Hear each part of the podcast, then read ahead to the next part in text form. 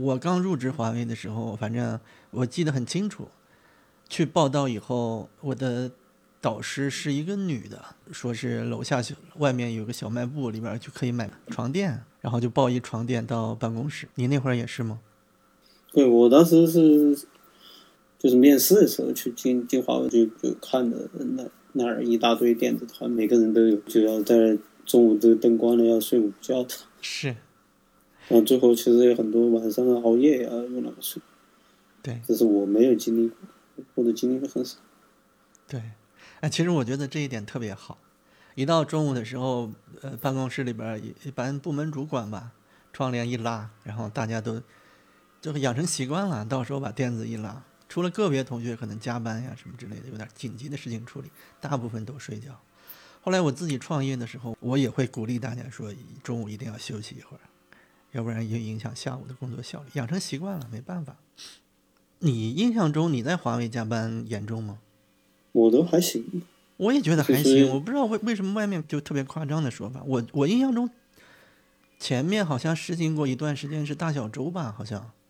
我们当时加入华为的时候是已经华为是大小周了。但是大小周其实那个周六是可以，呃，调休或者是抵工资的嘛，相相当于是，或者是休年假的，啊就是调休。就调休。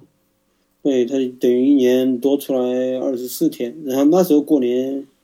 应该放的，因为当时深圳有好多要多回去，他应该是要要放十天左右，是是好像比国家规定的要多放几天，对然后剩下的当然就是那个时间可以用来请假。对，我们当时进去的时候，早上上班和那个下午下班都可以弹性，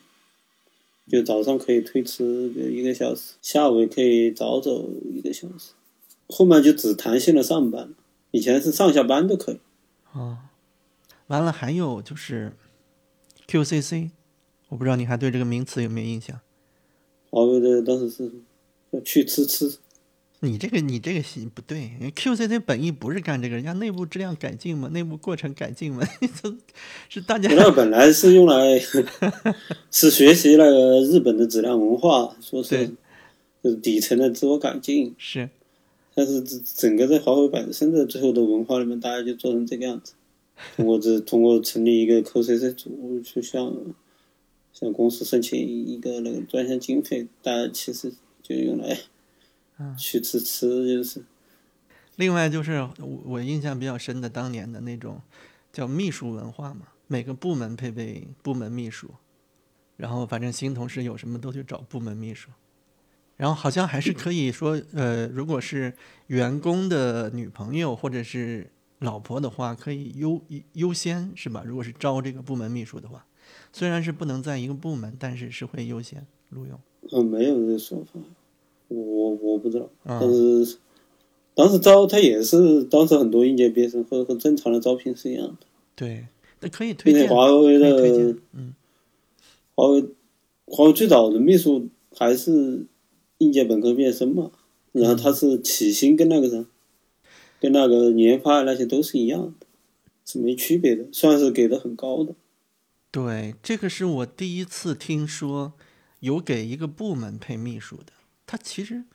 它还可能还不同于说是呃，像类似于 HRBP，它还不是这个角色，它就完全是属于那种什么照顾日常生活的这种，就完全是跟工作无关的这种这种性质呢，是吧？我我印象中没有，还有出去活动，的时候组织呀、什么之类的。反正反正部门秘书肯定不是领哪一个领导的秘书嘛，他就是一个部门的一个这么一个角色。一般三三级部门都有，对然，后当时二级部门的领导可能有专职的秘书，但是就是秘书科科长，现在看起来。我我我后来就没有听说哪个公司还有这样的一个岗位，但是我觉得特别好。我们跟秘书打交道的也不多，当时好像就领一些你文文具啊，对，领文具要还有新同事来了以后租房子嘛，这些的秘书都可以帮忙问，但是也不见得说一定会给你租上，但是你都可以找他。啊，我印象中还有一个印象比较深的，就是那个每个月的饭卡的补助，那不能叫饭卡吧，就员工卡。反正当时我印象中那个补助也是挺多的，对哦，最最后华为最最深印象深刻应该是那个，我们当时刚好在那个实实验湖培训呢，嗯对，实验湖培训有有这么回事。对，去了就给你发两千块钱现金，就是属于工资提前还啊，提前发支，出，对对对，有这样，有就是有新员工去了，等于就是先给了两千块钱，是，而且还专门是吧？是是有这个事？有这个事，有这个事。他就是说怕有些人来了以后，呃，是就是说经济上比较对紧张，经济比较紧张这种的，是，还先先给钱。对，这个好像是是比较那个的。当时还有那个实验服培训，当时不是那个我们的教官那些，还是那个啥，当时就是属于企业文化嘛，就是住的宾馆嘛，对住的宾馆，然后是教官是国旗班退役的那几个人嘛，就是不是要早上还是啥时候要跑操？早上要跑操，穿秋裤，不管天多冷，就反正穿上。我们本身有华为的那个啥，那个那个那一套，晚上看电影，有嗯，有几套服装，嗯，当时有一套发的。对，发的，早上就穿上那个的宾馆去跑，操。但是好像到后再隔了几期，反正是两千年底就改到了，就改到那个就就是坂田基地了。那时候反正对发先发两千块钱，这个也是做的，当时也觉得比较人性化的，对，就先给给这这还没上班呢，反正是是。刚去就就领钱。对，反正嗯咱们绕回来啊，培训那块儿，我现在记得已经不多了，我就记得每天早上跑跑步，晚上看电影儿，然后那个中间培训的那些内容，我一点印象都没有，我根本不记得上了什么课。我那课是没有人能记住，哎呀，因为我我在华为待的时间也不算太久，外面有那些传言说是，呃，怎么样虐待员工啊，那怎么样就那种的，反正我印象中完全没有。比如说加班很凶呀什么之类的，我印象中都是到点坐班车下班，反正六点还是七点下班有一趟车，然后你错过这趟车的话，你就等到吃了晚饭再走，那个也有一趟车。对，有正常下班车，然后晚上，那当时九点还是几点？这是晚班车，嗯，晚班车是免费的。两千年的时候，华为的工卡在深圳的号召力还是相当可以的。我不知道现在是什么情况，反正那会儿工卡打折的地方非常多嘛，在整个市区里边儿，基本上大一点的商店都是工卡打折。对，那时候拿华为的工卡，有有了好多商家可以直接打折。对，还有一个当时，当时搬到坂田之后，他那个进出关，华为的工卡可以当做那个，本来必须持边境证，对要不然就深圳市民可以持持持身份证嘛。是。你要是用华为的工卡，好像也是可以。哎，你刚才说到你是去印度，是公司派你去印度学习是吧？当时在印度，华为是有研究所的嘛，嗯呃，最后不是到印度研究所，最后待了一年半。嗯我华为的印度研究还，是也是跟大家把生活安排的比较好。第一个是配的中国厨师过去，嗯那时候像华为在印度也是租的最好的一个酒店作为办公场所，然后住宿的话应该也是当地最好的那个什么小区。但是在印印度还租了不少的印印度人，或者是招聘。为什么要派你去印度学习啊？真的有这个必要吗？我不是学习，我们那时候也谈不上去学，我们实际是是专家过去指导工作的。哦，你你们指导他们的工作是吧？对啊，我们那时候是作为，比如说一个带一个项目，我们是他一般是作为什么 PL 是可能印度人，就像项目 leader，然后那个什么技术负责人其实是作为中方派过去。最早的我们当时觉得印度的水平会比中国高嘛，嗯但事实上是他们的程序员水平，我们当时觉得是没有没有中国高的。是。整个其实印度所的那个那些人的那那个研发水平是比中方人员当时至少我们感觉是要差一些，是。所以当时本来印度所也没人愿意用，嗯。但是拓展印度市场好像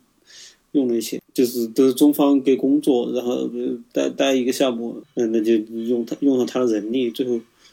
设计啊、架构设计啊，这都是让中方人员去去做。是。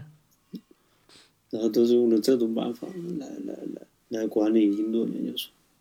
那你们去印度有没有到印度的外面街上去玩一玩呀？到印度，因为我们是反正肯定待不长嘛，每个假期都会都会出去玩。嗯，泰姬陵啊，因为当时这印度是比中国还是要落后好多。你你过去有点享受，当时享受那种什么外国人在中国那种待遇，哦就就是你的那个啥经济水平呢比他要高，那那肯定好玩。有没有什么印象比较深的小故事？就一个是心态上，你你这任何去了以后那种优优越感，然后印度不是也靠海？我们当时说是看去出海去看日落，就是那个船，最后我们当时是按照每个人当时交了多少，可能一百卢比，最后加起来一千卢比，可能也就两三百块钱人民币，一共。我们当时整个团的话，大概可能也就可能不到十个人，就我们以为是跟着很多人一起去，最后发现。最后成了那个船被我们包了，嗯，就我们没想到我们那个钱最后是啊，我们很吃惊的说，原来这这个船就我们这这几个人去，多大的船呀、算起来算是一个很很很大的，我们起码就类似于游轮那种的吗？这这这呃当然也算不上大游轮，反正就我们当时理解，反正以为就就是和普通的就是你买了个一个票，有很多人去干这个事情。对，最后发现，哎，没想到就是我们几个人，等于我们把把那个船给包包下来，当时就就就很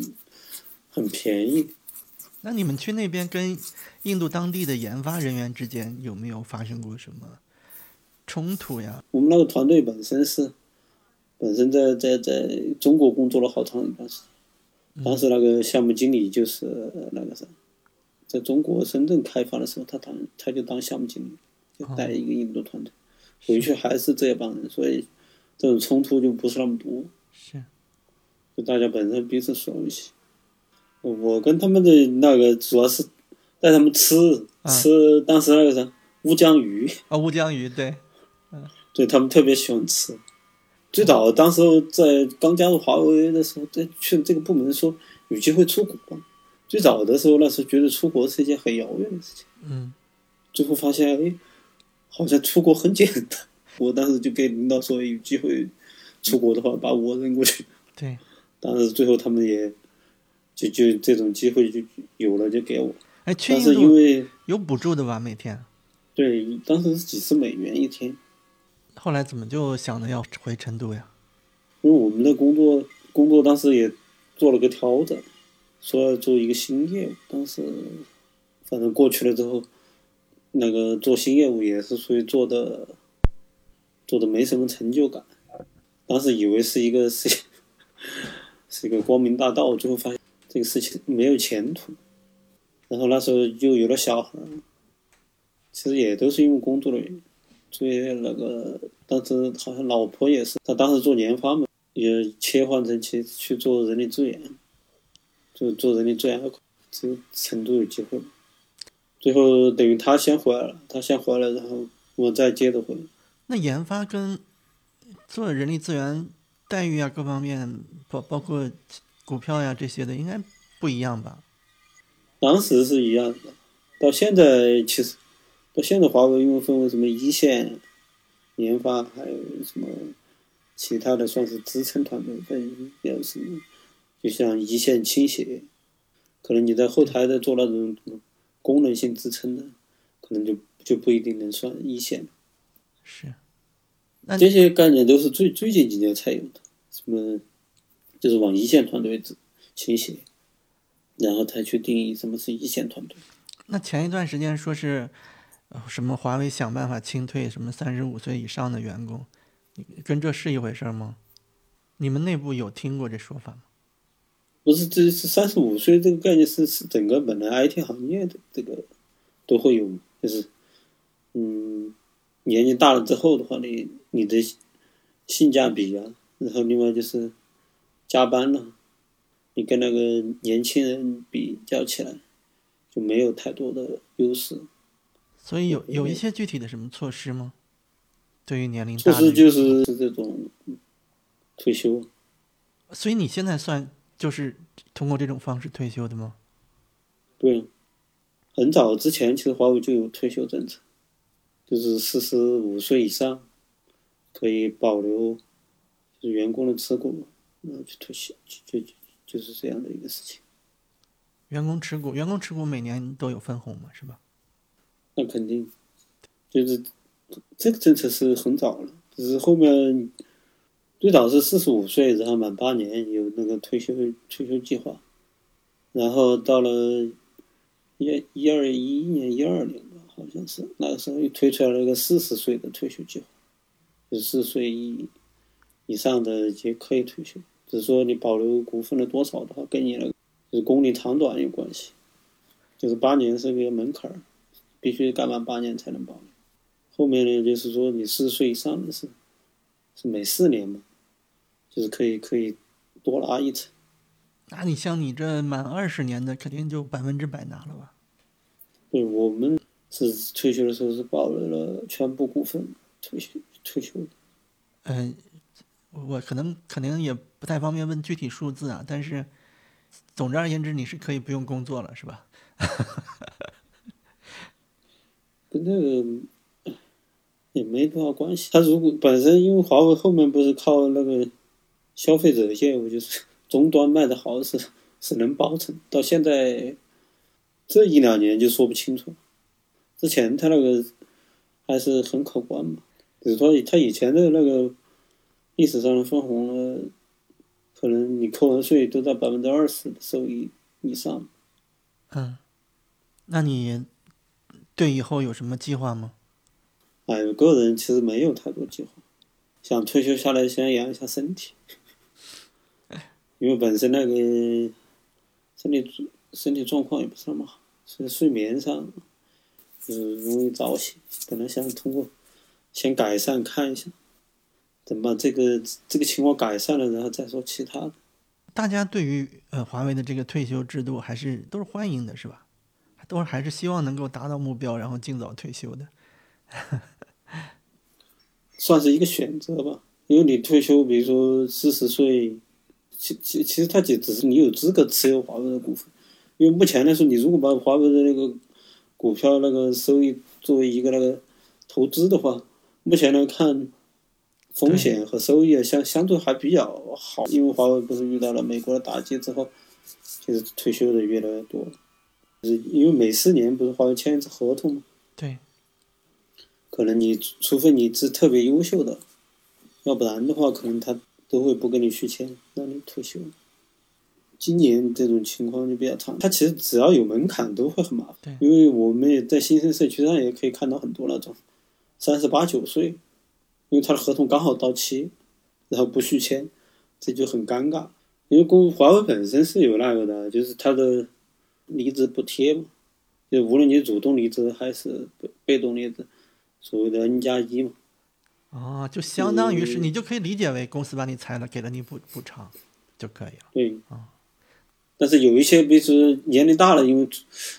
因为出去找工作或者是收收益比不高，他就觉得不愿意没必要。那我我还可对，那就就待着华为，反正等待着合同到期。那人家都说成都是一个养老的地方，那成都华为也是一个养老的地方吗？没有这个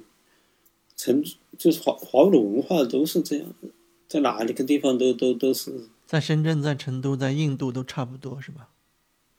在华为在在在在其他中国的各个地方应该是是一样，对就是你的你的那个加加班文化呀，我觉得九点还好吧，九点算是加班很严重吗？我不不是，这是分部门的，嗯，有些部门要经常加到什么十十一二点，其实这个跟那个领导的文化有关系。是，有些领导因为就属于，比如说你这个部门不挣钱，不挣钱的话就属于没有功劳就要看苦劳，啊，他带动的这个氛围就会加班很严重，是，就是会比如说经常十一二点钟给你开会啊那些。对，所以这个这个分部门，有些部门反正是是是相对很厉害，就是在开发或者那些，嗯，带的就是经常十一二点。现在 CMM 还在搞吗？现在搞的应该不是 CMM，现在搞的叫什么敏捷开发啊这些。啊那差不多吧，换个名词，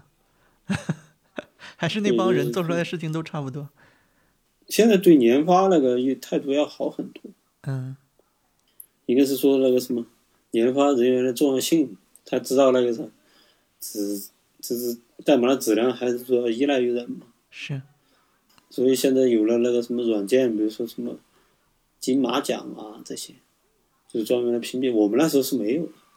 哦，就是要做，那这个是怎么评选呢？是靠 review 出来的？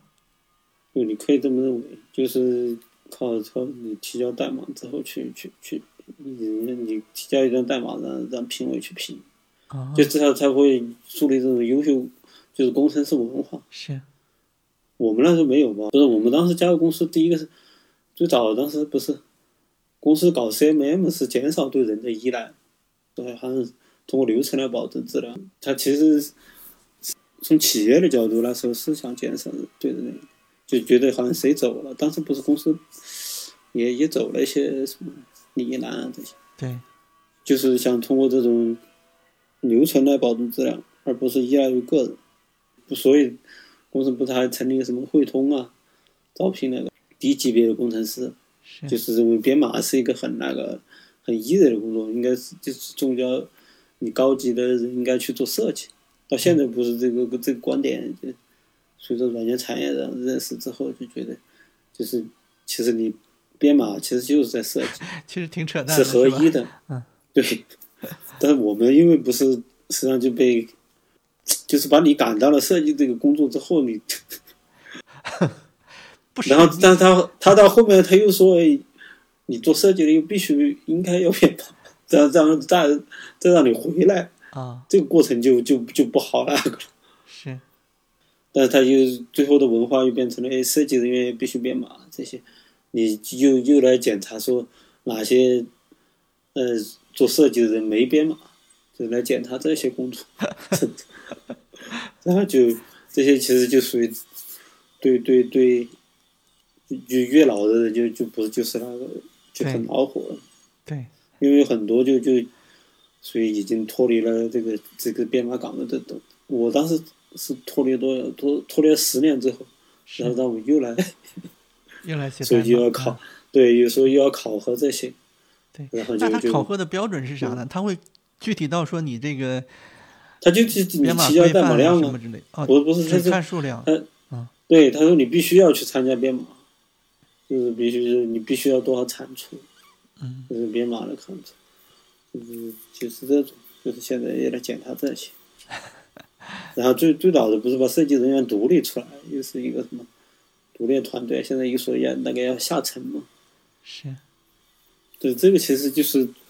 就是软件这个这个文化的或或者软件这个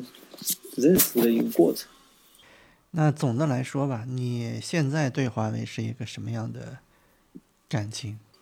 还是偏正面偏偏多，因为就就是本来第一个可能大企业病的话，在任何的一个企业里面都会存在，是，那可能你在哪个地方去也都差不多。那就华为呢，属于还真正的踏踏实实的做研发，要比很多企业可能，特别是那种什么高校啊，就是骗国家军费啊，就是就没做出一个啥东西，那种可能企业要好很多。是，因为它本身包括什么芯片啊这些，它它它自己就有需求。是，就是比如说你如果说让他来做芯片了、或者来做这种扩研的公关了、可可能可能驱动力啊那些都都会有。咱们咱们不不说这些大的方面，就对你个人来讲呢，个人来讲也是啊，就因为你大多数的职业生生涯 也都在华为过，对，并且他那个，当然对我们来说是相对很单纯的一个环境。是，因为因为就是从大学毕业就到了华为，华为里面其实跟那种学校的氛围也差不多，人际人际关系会相对简单一点。你如果做得好，确实它的回报也相对很高，因为本身特别是软件你你开发一一个代码的价值多大，还不是取决于多少用户用。你在华为的这个平台上，你你你你开发一行代码，可以用到全世界。你你其他地方可能开发了一行代码只能用在一个地方，所以它产生的价值就是不同。你现在就真的是一个退休退休者的心态了吗？哦，我真的是一个退休者。那那华为的这个所谓的叫什么退休计划，它能保证每年都发吗？嗯这这个其实也想过，嗯，这在中国还算是优秀的企业。是，那肯定啊。那那那，他他发不发的，反正，一个是哎，本身这个行业属性决定了。我是觉得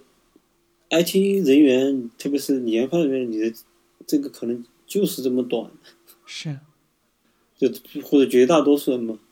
可能你的那个职业生涯也就那那个一二十年，是，后面本来就是靠那个年轻人，